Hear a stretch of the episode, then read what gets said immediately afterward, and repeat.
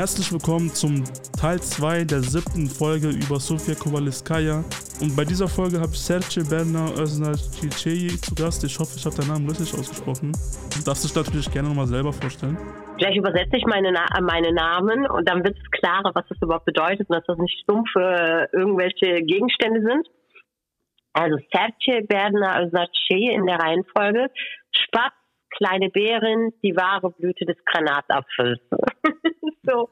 Und ja, ähm, ich bin eine, so stelle ich mich gerne immer vor, eine türkisch-muslimisch sozialisierte, alevitische, neurodiverse Romni, äh, wobei türkisch und muslimisch sozialisiert aufgrund der Rassismen in der Türkei und aufgrund der Assimilierungspolitik. Zum Beispiel kann ich keine Romanes, weil in der Türkei eine starke Assimilierungspolitik betrieben wurde. Also ich bin keine weiße Türkin. Mhm. Und türkisch, ja, und muslimisch, aber in echt sage ich jetzt mal, äh, Alevitisch und Romni. Ich habe seit September meine eigene Selbstorganisation in NRW, Chiriki e.V.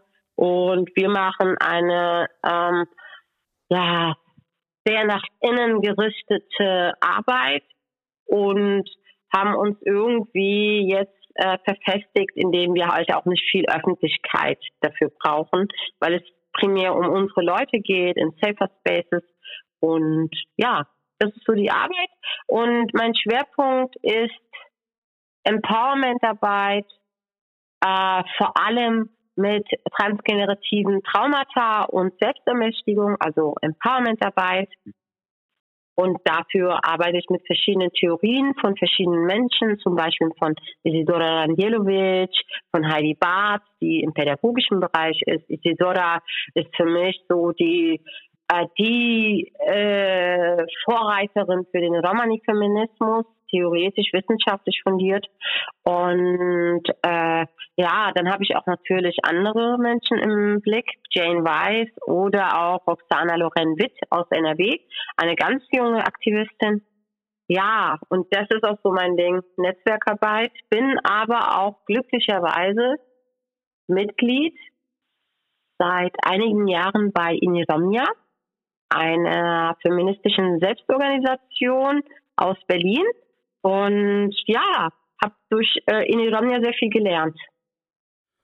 Ähm, interessant, also weil du gerade nochmal wegen Türkei angesprochen hast, bevor wir über Sofia Kurviskaya und, und weitere Romja-Vorbilder sprechen, die quasi äh, aus unserer Sicht Vorbilder sind, aber leider in den Mainstream dann ähm, ignoriert wird, dass die zum Beispiel Roma-Background äh, haben. Bevor, und bevor wir natürlich über ähm, die feministische Romja-Bewegung sprechen, äh, würde ich dich gerne fragen, also ich habe durch meine internationalen Jugendgedenkfahrt in Auschwitz, äh, durch diese Arbeit, habe ich auch Kollegen ähm, aus der Türkei kennengelernt, die Romja sind.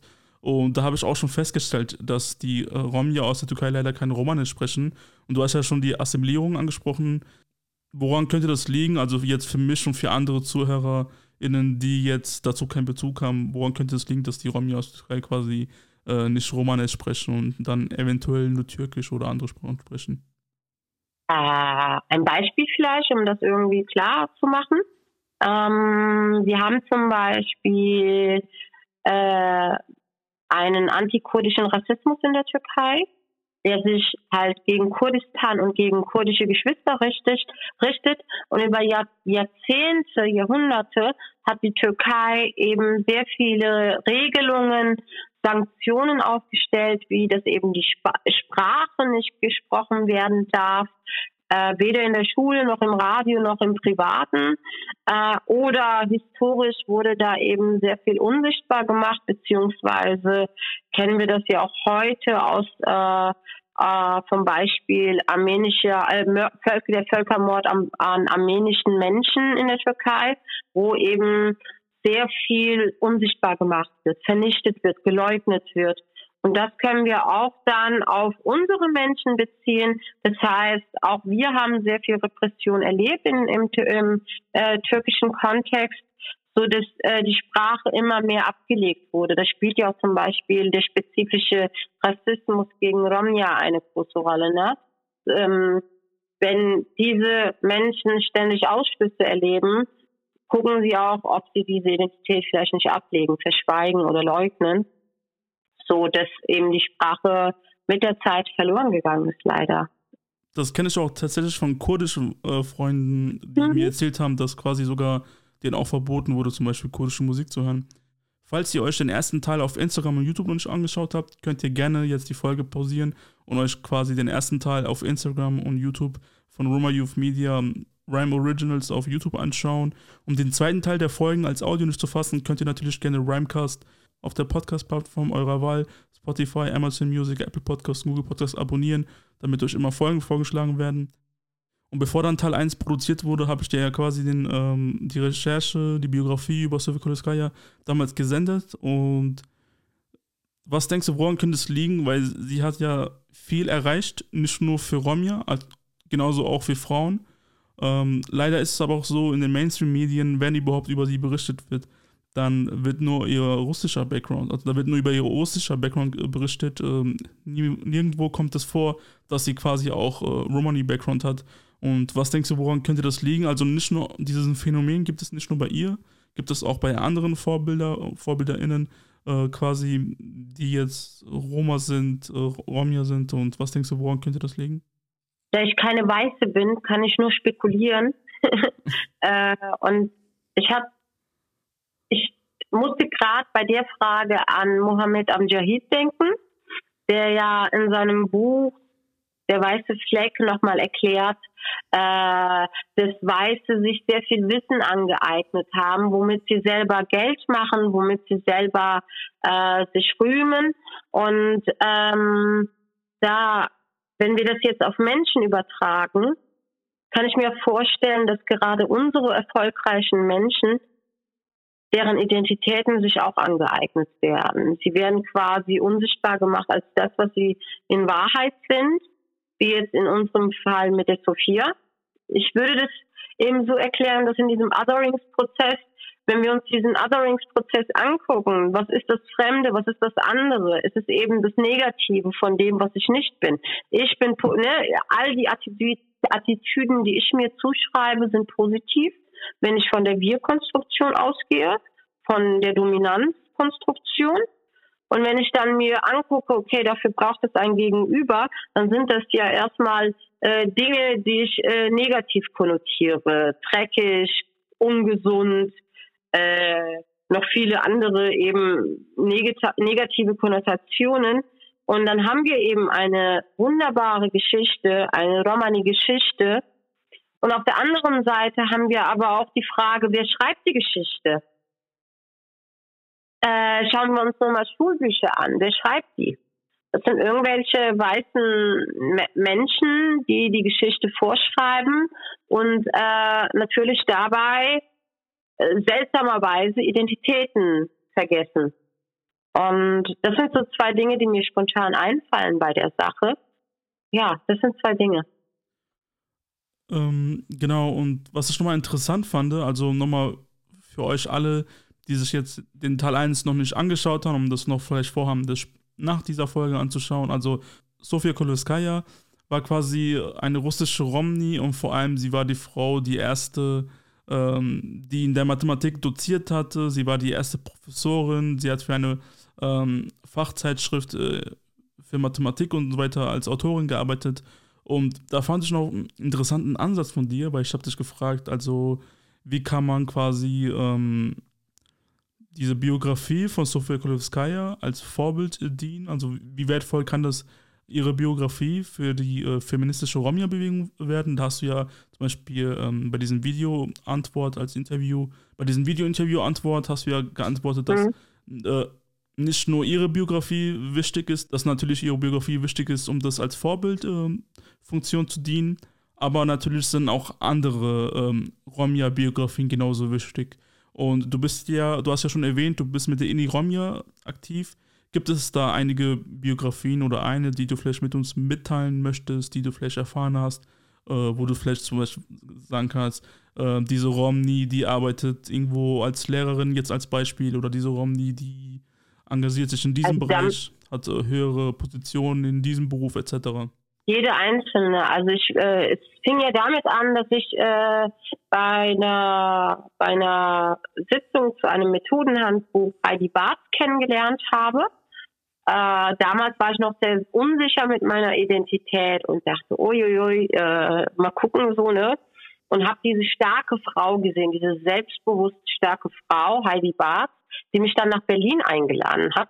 Dadurch habe ich dann Isidora Rambielovic kennengelernt, Tayo Abususi. Äh, ich, ich war einfach fasziniert von diesen Frauen, weil ich selber zu der Zeit sehr oft unter Weißen war und kein, keine Role Models hatte. Und auf einmal, das, woran ich mich erinnere, ist Isidora. Mit ihr rede ich über Dinge und lerne so viel. Und diese Frau habe ich dann angefangen zu vergöttern. Heidi Barth, die pädagogisch fit ist, ja.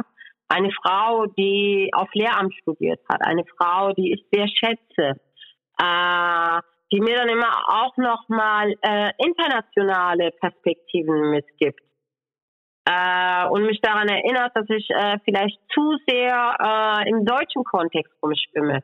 Eine Isidora, die mir dann nochmal den intersektionalen Blick auf, äh, äh aufmacht äh, eine Jane Weiss, die das Ganze wissenschaftlich so einordnet, dass ich denke, okay, äh, und dann nochmal auf den Aspekt aufmerksam macht, dass die Traumaforschung bisher sich sehr auf jüdische Holocaust-Überlebende fokussiert hat, aber bis dato fehlen Untersuchungen im Bereich äh, von äh, äh, Samudaripen-Überlebenden. Das sind jetzt zum Beispiel ein paar Namen. Oder eine Elsa Fernandez, die als eine der ersten eben zu diesem Themenkomplex transgenerative Traumata was schreibt. Äh, und das sind alles faszinierende äh, Geschichten. Und das sind Menschen, die ich äh, erleben durfte, eben weil es die Gegenwart ist.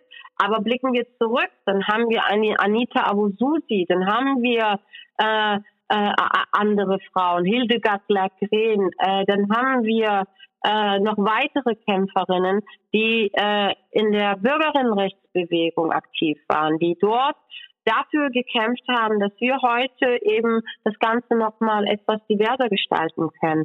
Dann haben wir aber jüngere Generationen, äh, zum Beispiel die Romanichai-Gruppe aus Berlin, oder wir haben ein Safe Space, mit einer Amdrita Jakupi und einer äh, Roshana Loren Witt, die einfach für mich nochmal, also persönlich sehr inspirierend waren, weil sie eben nochmal Ableism mit einbeziehen. Ja, das ist nochmal eine ganz andere Generation, die Intersektionalität ganz anders lebt. Und das sind so Inspirationen für mich, weil ich ja auch mich als Mensch im Prozess betrachte als Pädagogin. Und das sind nur wenige Namen, so, die mir jetzt auch spontan auch außerhalb des Iniromnia einfallen. Eine Fatima Hartmann, so, die den migrantischen Feminismus der 90er Jahre geprägt hat. Also äh, es ist mir eine Ehre, in der Nähe dieser Frau zu sein. Äh, oder ihre Tochter, die im journalistischen Bereich tätig ist, Nadine Micholek, äh, die mir äh, nochmal immer Struktur reinbringt als Journalistin, mir, äh, also sie als Journalistin, die mir Perspektiven aufzeigt. Das sind alles Frauen, von denen man sehr viel lernen kann und die ich aber nicht irgendwie hierarchisieren möchte, weil sie alle in meinem Herzen und in meinem Wissen, in meinem Lernprozess einen sehr besonderen Platz einnehmen. Um das Ganze nochmal ein bisschen internationaler zu machen, kann ich ja noch gerne ein paar Namen erwähnen, die ich jetzt so ähm, aus Europa kenne. Also natürlich in Österreich gibt es natürlich noch Gilda Horvath, oh, Irina, Irina, Spat äh, Irina Spataru. Ähm, dann gibt es noch eine Journalistin aus Belgien, Stefanie Boschniak. Äh, und natürlich viele weitere tolle Persönlichkeiten. Äh, ich würde vielleicht noch eine Persönlichkeit, wenn ich darf, erwähnen. Ja, gerne. Äh, und zwar, das ist jetzt ein neuer Themenbereich, deswegen habe ich das vielleicht äh, eher so im, noch im Hinterkopf. Gilda Horvath zum Beispiel aus Österreich. Genau, das meinte ich eben, ja. Diese wunderbare Frau hat zum Beispiel, äh, also ne, die Frage steht im Raum so, wenn ich als äh, Trainerin in den Raum gehe mit äh, klassifizierten Menschen, die als Multiplikatorinnen oder Pädagoginnen oder Wissenschaftlerinnen im Rassismenbereich arbeiten, dann die Frage, was wärst du jetzt wenn es auf der Welt keinen Rassismus gäbe.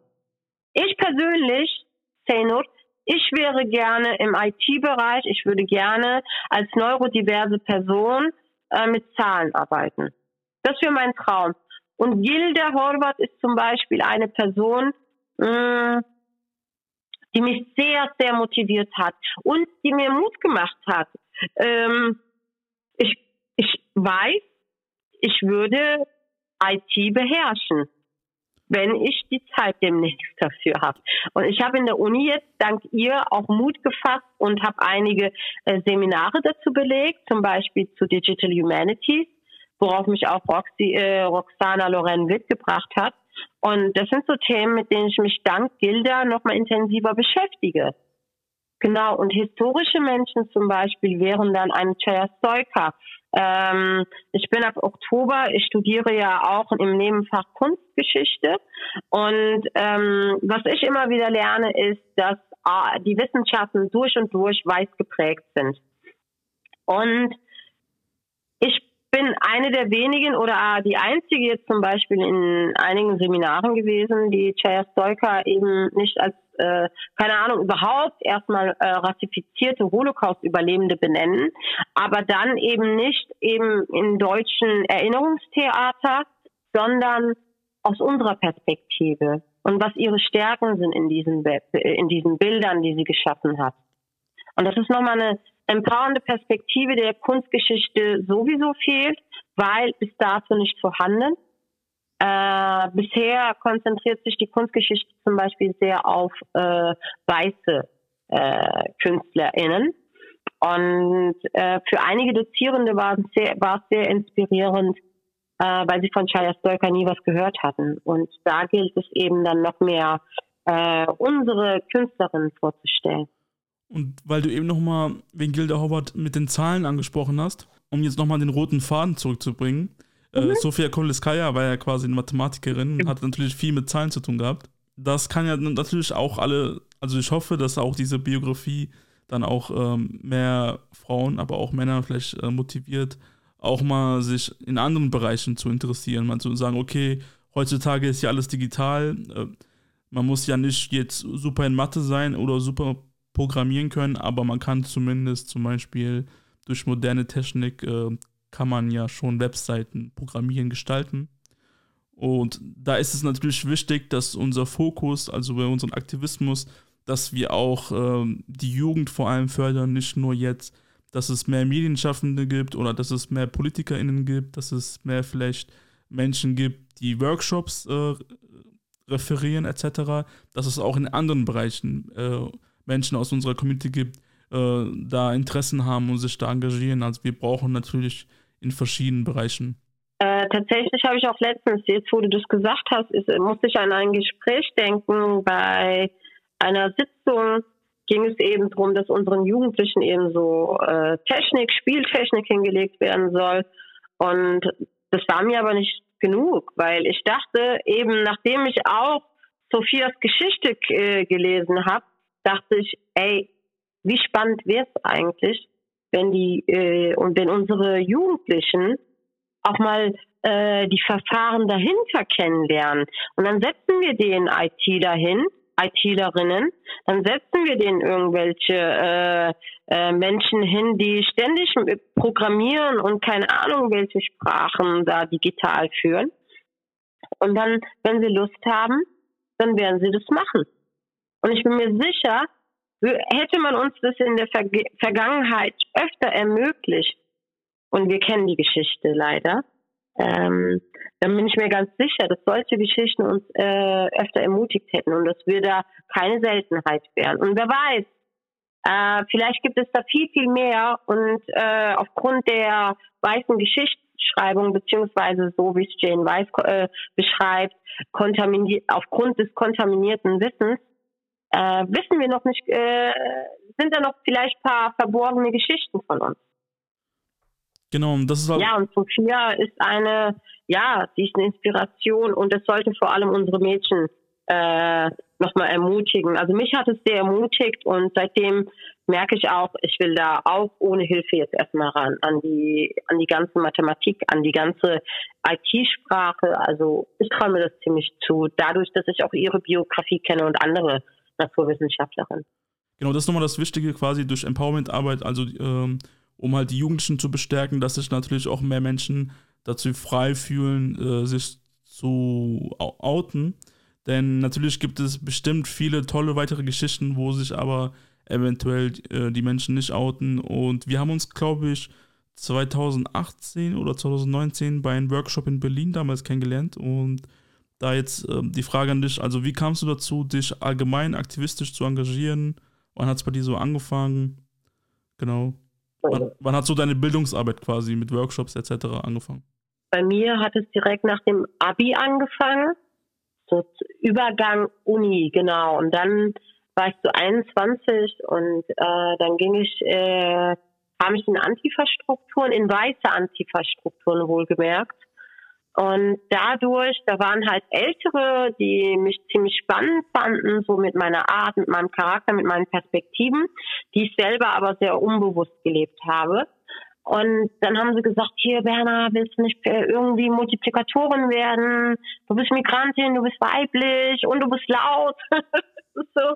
Und äh, ja, dadurch kam ich eben in den Genuss äh, der multiplikatorischen Ausbildung, wurde dann äh, in den nächsten Jahren eben Trainerin, Train the Trainer. War das bei NDC oder? Ja, ja, aber das war beim NDC. Und ja, und habe mich aber auch nebenher immer weiter äh, fortgebildet. Also ich bin Autodidaktin im pädagogischen Bereich. Das mache ich jetzt seit 15 Jahren.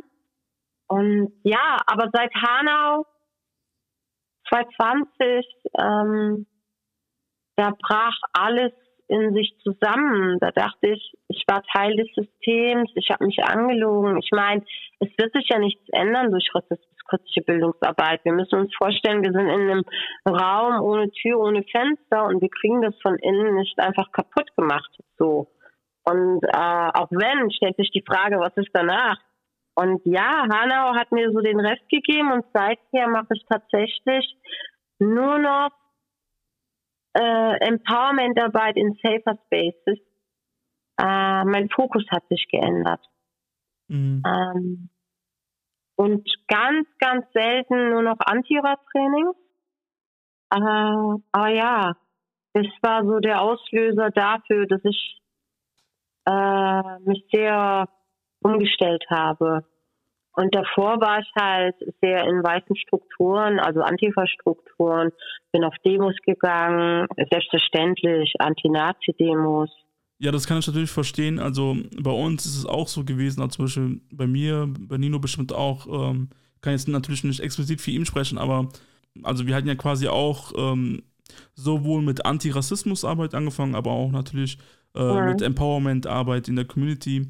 Und für die, die jetzt nicht so oft Antirassismusarbeit machen, sich da jetzt in diesem Bereich nicht befassen, äh, wenn man jetzt öfters Antirassismusarbeit für Menschen, die nicht vom Rassismus betroffen ist, macht, dann kann es ähm, passieren, dass man nach einer Zeit äh, von der Energie, von der Power her ausgelaugt wird, auch wenn, ähm, also es gibt natürlich zwei verschiedene Arten von Zielgruppen, für die man Workshop macht. Einmal gibt es diese Zielgruppe, die ähm, sehr woken sind oder die halt ähm, interessiert sind, sich aufzuklären, ähm, die aber trotzdem einige Dinge trotzdem nicht verstehen, die man es erklären muss.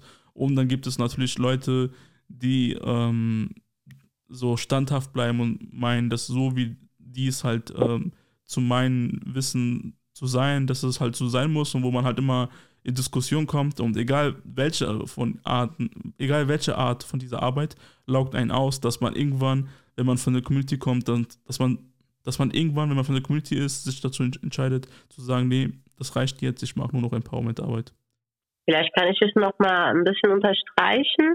Also es ist nicht nur ein Ausgelaugtsein, es war ein krass traumati traumatives Erlebnis, traumatisches Erlebnis, äh, wovon ich heute noch, also ich habe tatsächlich äh, die letzte Nacht davon geträumt. Ich ging auf eine Demo, also ich äh, war auf keiner Demo am 19., weil ich einfach das nicht mehr so für mich kann. Und äh, ich habe davon geträumt, wie ich halt mit alten Genossinnen von der Migrantifa mich zufällig treffe, die gerade eine Demo machen. Und ich weine im Traum. Äh, also es ist wirklich so, die Lebensfreude hat aufgehört mit Hanau für mich. Und da ist die Frage, ne, was kann ich aber Menschen geben, die rassifiziert sind? Und äh, mein, ma, meine Perspektive liegt jetzt auf unseren Menschen, auf rassifizierten Menschen, aber nicht nur, auch abilisierten Menschen zum Beispiel, weil ich denke, dass gerade wir abilisierten sehr wenig Raum kriegen in rassifizierten Räumen. Äh, das ist aber nochmal ein anderes Thema und äh, daher auch so das Ding, äh, ich will lieber meinen Menschen was Gutes zurückgeben, äh, statt mich emotional an den äh, an Weißen in Deutschland, im speziellen Menschen mit Nazi-Hintergrund abzuarbeiten. Das kann ich nicht mehr und will ich nicht mehr. Das kommt vielleicht so mit dem Alter auch. ich weiß es nicht. Ja, das kann sein. Das ist halt das Ding, wenn man Bildungsarbeit macht und die Schritte, die sich quasi verändern, das sind so kleine Schritte, das ist vielleicht ein Prozent, was vielleicht, wo man es nicht direkt bemerkt. Also das dauert Jahre, wo man äh, Veränderungen bemerkt. Äh, vielen Dank, dass du heute zu Gast warst. Hast du noch, Danke dir. Hast du noch abschließende Worte jetzt in Bezug zu, ähm, zu unserem Thema, zu der Biografie von Sofia Kolowskaja, aber auch zum äh, feministischen Romja-Bewegung etc.? Äh, ich würde gerne auf eben Inedomnia nochmal verweisen, aber auch auf äh, das äh, Romani-feministische äh, Archiv, Romani Pen. Ähm, da gibt es auch nochmal sehr viele Texte, Videos, beziehungsweise auch von Romani Chayo einige Sachen. Und äh, von Isidora gibt es in der NRW-Mediathek einige Texte, die einen auch zum Nachdenken bringen. Und ich würde gerne auf Safe, Safe Space in NRW nochmal verweisen. Das ist eben nochmal die jüngere Generation, die Digital Humanities uh, und Intersektionalität zusammenbringt. Und genau, das würde ich gerne nochmal mit reingeben. Und ja, das war's eigentlich. Hat mir Spaß gemacht. Danke, Szenisch. Und natürlich euren Verein Chirklierfrau. Kannst ja gerne noch eure Ziele präsentieren, also was ihr in Zukunft machen möchtet. Äh, ja, natürlich. Chirklierfrau ist eine feministische Klassismus- und rassismuspolitische Selbstorganisation. Wir arbeiten nach innen eben im Bereich Empowerment. Äh, das sind einige von uns, die zum Beispiel mit Eltern äh, arbeiten, Elternprojekte starten möchten, weil unsere Eltern, also unsere Menschen, die Eltern sind, eben auch wenige Angebote erhalten, viel halt im sozialen Bereich mit Beratung und so. Aber darum geht es ja nicht nur, soll es ja nicht nur gehen. Und dann haben wir aber auch Ausflüge mit den Frauen zum Beispiel letztens äh, gemacht, äh, mit dem Thema im Themenbereich Gesundheit und Rassismen, Spiritualität, so als Instanz der inneren Ruhe. Genau, also wir machen viel und äh, sind eigentlich auch immer wieder offen für neue Ideen, weil wir eben von unserer Community, von unseren Menschen leben. Genau. Und das in NRW. Vielen Dank, dass ihr zugehört habt. Wenn ihr uns nochmal supporten möchtet, dann könnt ihr gerne diese Folge auf Instagram etc. oder Facebook teilen. Ihr könnt natürlich gerne Rhymecast ähm, auf Spotify, Apple Podcasts, Amazon Music, Google Podcasts abonnieren und natürlich könnt ihr uns überall folgen. Ihr könnt auf Instagram CherryClearV folgen, äh, Roma Youth Media, wo ihr dann die Folgen ähm, anschauen könnt etc. Vielen Dank, ciao und der Bläster.